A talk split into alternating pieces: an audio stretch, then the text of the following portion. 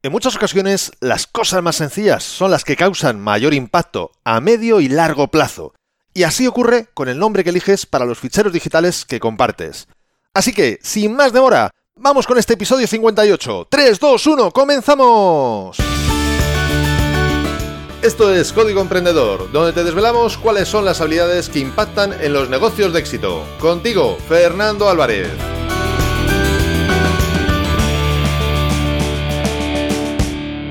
Aquí estamos, un episodio más, una semana más, siempre desde la trinchera, desde donde los emprendedores producen resultados, desde donde tiene lugar la acción.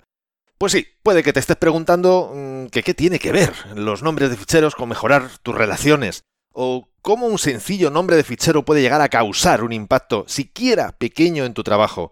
Incluso puede que pienses que se me ha ido totalmente la cabeza.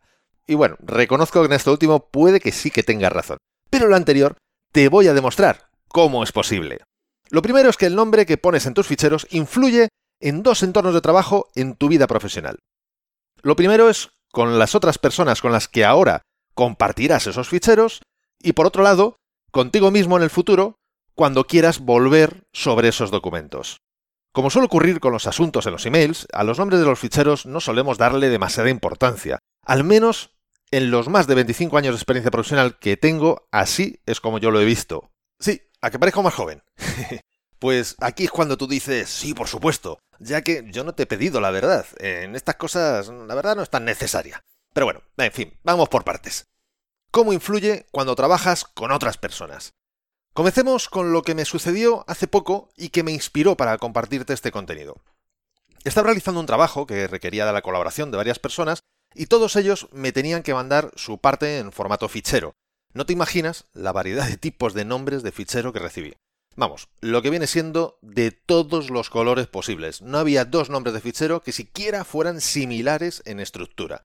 Y lo más importante, que es aquí donde está el meollo, todos, y cuando digo todos quiero decir todos los nombres de fichero fueron puestos pensando en el trabajo que ellos realizaban.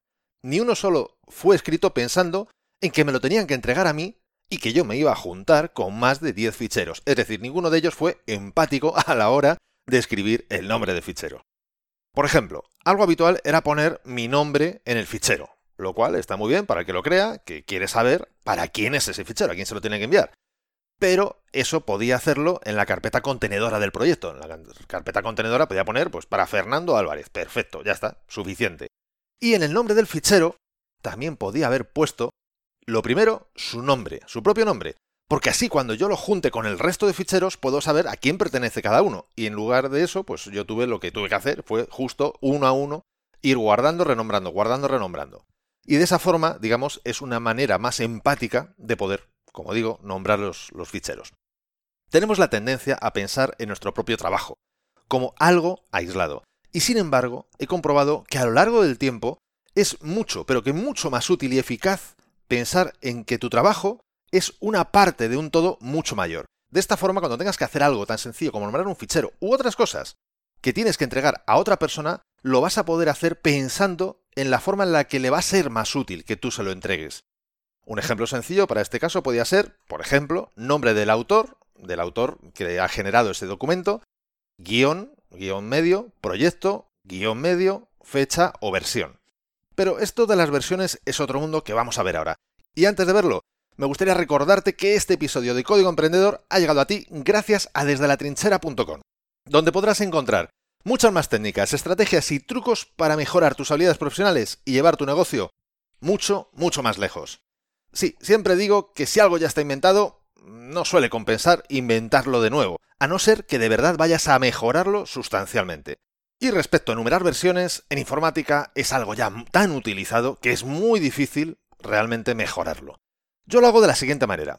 Escribo lo primero una V para que se sepa que lo veo a continuación es la versión, después un número, punto, otro número.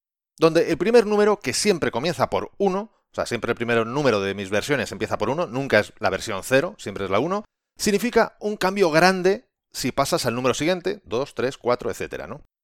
Y el segundo número, el que está a la derecha del punto, muestra que tiene cambios pequeños, sutiles, dentro de esa misma versión. Es decir, la 1.1 pues tiene algún pequeño cambio con respecto a la 1.0. Ya digo que tienen que ser cambios sutiles, pequeños cambios, menores, no, no un gran cambio, porque si no sería un cambio de la primera numeración, la de la izquierda. En el caso de este segundo número de la derecha, sí que comienza desde cero, es decir, sí hay 1.0, pero nunca hay un 0.0 o un 0.1, eso no, pero sí un 1.0 y ahí sucesivamente. Y el número máximo, que yo utilizo al menos, es el 9, o sea, el 1. hasta 9.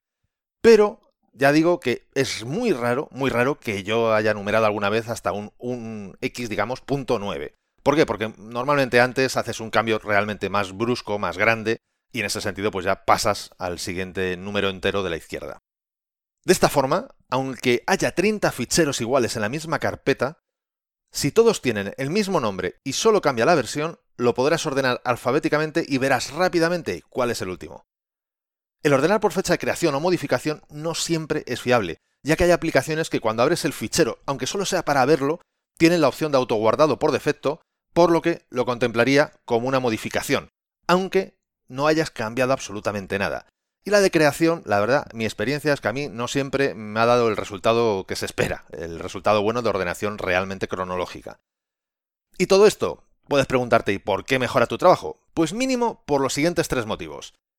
Muestras empatía con las personas con las que trabajas, cosa que nadie hace de este modo, por lo que destacas fácilmente y tal vez no a la primera, pero sí con el tiempo. Segundo, ayudas a que las personas lo tengan más fácil para hacer su trabajo, por lo que estarán encantados de colaborar contigo. Como digo, tal vez no siempre se dan cuenta en la primera reacción, en el primer momento de la colaboración, pero sí terminan dándose cuenta cuando empiezan a recibir material, ficheros de otras personas y ven que contigo es todo más cómodo, más fácil. Y tercero, como veremos a continuación, si el nombre de las carpetas y los ficheros lo has hecho de una forma consciente y con vistas a futuro, cuando más adelante necesites tú o ellos acceder a estos documentos, os ahorraréis mucho tiempo en localizar el fichero que necesitas, lo que puede suponer un buen impacto en productividad, teniendo en cuenta que al mes podemos generar decenas o cientos de ficheros. Ahora vamos a ver cómo influye para ti mismo en el futuro. Aunque supongo que te estarás imaginando ya más o menos la respuesta, vamos con ello. Evidentemente, no solo te ayuda a trabajar de manera más eficiente cuando estás con el proyecto, sino que a futuro, cuando quieras volver sobre ese trabajo, podrás localizar lo que necesites con mayor facilidad, lo que redunda no solo en tiempo ahorrado, sino en una satisfacción emocional de saber que el método que estás utilizando funciona. Porque no olvidemos cuáles son las alternativas, que las hay de todos los tipos y gustos. Yo en mi caso Trabajo con, mi empresa codo con codo, sobre todo con programadores y diseñadores. Y en este sentido es curioso, es curioso ver, incluso divertido, me atrevería a decir incluso divertido, las claras diferencias de funcionamiento mental, en este caso, digamos, que es lo que al final termina reflejándose en el nombre de los ficheros, de cada uno de los perfiles, ¿no? Los programadores suelen tener una estructura pues, más afinada, aunque, bueno, no suele ser tampoco ideal, pero es bastante más afinada, al menos en, en la dirección en la que yo estoy contándote y la que a mí me parece útil. No quiere decir que sea la única, ni siquiera la mejor, pero bueno, al menos a mí en mis años de experiencia es la que me ha dicho que me parece que es más útil, ¿no? Y ya digo, con los programadores están, bueno, ahí, ahí, ¿no? Ahora bien, y con todo el cariño, si algún diseñador me está escuchando, porque me imagino, me imagino casi vamos, pondría la mano en el fuego que se va a ver totalmente reflejado tanto él como cualquier otro colega de profesión. En fin, a ver, vamos a ver cómo lo digo para que no suene mal, ¿no? en general y como generalización, ya digo de antemano que es errónea, seguro, es para reírse porque llorar en esto, bueno, pues tampoco lo merece, ¿no? Aún al día de hoy yo encuentro backups donde en la carpeta del diseño de turno, el diseño que sea de un logotipo de una web o de lo que fuese, me encuentro con ficheros con los siguientes nombres. OK, OK, OK. Son tres OKs, pero los tres OKs son el dentro del mismo nombre de fichero. Ya te puedes imaginar que también, por supuesto, como no, existe el fichero que se llama solamente OK. También está el que se llama OK OK, ya sabes que cuantos más OKs tenga el fichero, pues más y mejor es ese fichero, ¿no? Pero estarás conmigo, mm, estarás de acuerdo que no me parece una forma muy fina de nombramiento que realmente sea útil en el momento de la creación y mucho menos en el futuro que tengas que ir a ver ese fichero. Porque además, no nos olvidemos, no solo están los ficheros que se llaman OK. Yo me he encontrado carpetas en el que en la misma carpeta hay ficheros que pone lo que sea y además luego pone el bueno. ¿Cuál es el bueno entonces? ¿El de OK OK o el de el bueno? Yo creo recordar que no he encontrado ninguno que ponga ok, ok, bueno, eso ya no. Pero sería para liarla más, pues sería otra alternativa también disponible. Llegados a este punto, quiero recordarte que tienes disponible mi book gratuito Multiplica por 100, donde te he recopilado más de 100 acciones que puedes realizar para multiplicar tus resultados y que son la consecuencia de estudiar a personas de éxito y de haberlas puesto en práctica yo mismo. Puedes bajártelo totalmente gratis en desdelatrinchera.com barra x100. Te dejo el link en las notas de este episodio y además te explico un sencillo método para aplicarlas de forma que ya notes mejoras en tus resultados, incluso habiendo solo aplicado unas pocas de estas acciones que te indico. Volviendo al tema otra vez, ¿sabes qué es lo más importante? Que cuesta exactamente el mismo trabajo dar un nombre a los ficheros que sea útil que uno al tuntún sin pensar. No consume ni un poquito más de esfuerzo. Y una vez que te acostumbras, se convierte en algo realmente automático. Y haciendo este sencillo ejercicio, llega un momento que ese hábito se estandariza para muchos otros aspectos, de forma que cuando piensas en los otros para ayudarles en su trabajo, ya no solo con nombres ficheros, sino con otras áreas, con otros temas, terminas llevándolo a esas áreas esta forma de pensar, por lo que todo se retroalimenta y mejoras en más aspectos. Porque como tantas otras cosas, los nombres de los ficheros no son otra cosa que el reflejo de la actitud y foco que estás poniendo. Modifica eso y ganarás por todos los lados. Y además, como tampoco podía ser de otra forma, hay bonus extra. En mi caso, por ejemplo, procuro mantener bastantes versiones de los documentos. No las creo por crearlas, pero sí meto cualquier modificación como un nuevo, digamos, un nuevo fichero, una nueva versión, y de esa forma poco a poco voy generando diferentes versiones que además conservo en el tiempo. Por ejemplo, con documentos que son ofertas de un producto o servicio que yo ofrezco. Muchas veces he realizado cambios que luego, pues bueno, pues por lo que sea, no han funcionado. Ofertas comerciales me refiero. Pues no han funcionado como yo me esperaba, ¿no? Y en ese caso he vuelto a alguna versión anterior y he vuelto desde esa versión anterior, pues a lo mejor la tres o cuatro versiones atrás, y he hecho alguna modificación nueva y he generado una versión más actualizada, pero basándome, llamémoslo así, en una plantilla más antigua. Es decir, que los cambios no siempre son lineales, aunque los números de versiones sí lo sean. De ahí la importancia de los dos números separados por el punto. Porque puedes hacer pequeñas variaciones o puedes hacer verdaderas modificaciones importantes y a lo mejor la 5 y la 2 se parecen más que la 3 y la 4, que fue un, bueno, un pequeño experimento que no, que no funcionó, por ponerte un ejemplo. ¿no? Y por otro lado, el tener varios documentos con las distintas versiones, en realidad lo que te proporciona también son múltiples backups de las diferentes fases del proyecto. Aunque por el motivo que sea, una de ellas se corrompa, se borre, eh, lo que sea, yo que sé, salga volando por ahí, siempre te quedarán las otras. Aunque, por supuesto, esto no exime de tener los sistemas de backups adecuados. Esto no es sustitutivo de un sistema de backup adecuado, evidentemente. Como ya te hablé, de hecho, en este caso, en el episodio 35, que te compartí los seis aprendizajes que yo obtuve tras recuperar mi ordenador de un, vamos a llamarlo, cuelgue raro, digamos, por decirlo de alguna manera. Ahora no podrás decir que no sabes cómo nombrar de mejor forma los ficheros y sacarle partido a una cosa en apariencia sin tanta importancia. Me encantaría conocer tu experiencia al respecto. ¿Qué opinas? ¿Qué otras formas útiles tú utilizas para nombrar los ficheros? Así, juntos podemos aprender mucho más. Y en las notas de este episodio te dejo el link para que me puedas contactar, que es el que puedes encontrar en la opción Contactar en el menú de la web desde la trinchera.com o en códigoemprendedor.com. No dirás que no te lo pongo fácil. Y entre tanto, quiero hablarte del próximo episodio de Código Emprendedor. En él te voy a hablar de cómo nos ayuda profesionalmente la forma en la que percibimos el esfuerzo de los demás. Y no solo profesionalmente, sino que nos ayuda en muchos otros aspectos de la vida.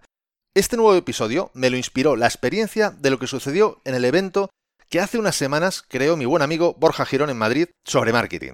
Así que si no quieres perdértelo, ya sabes, la mejor forma para no perdérselo es suscribiéndote a este podcast desde tu aplicación de podcast preferida.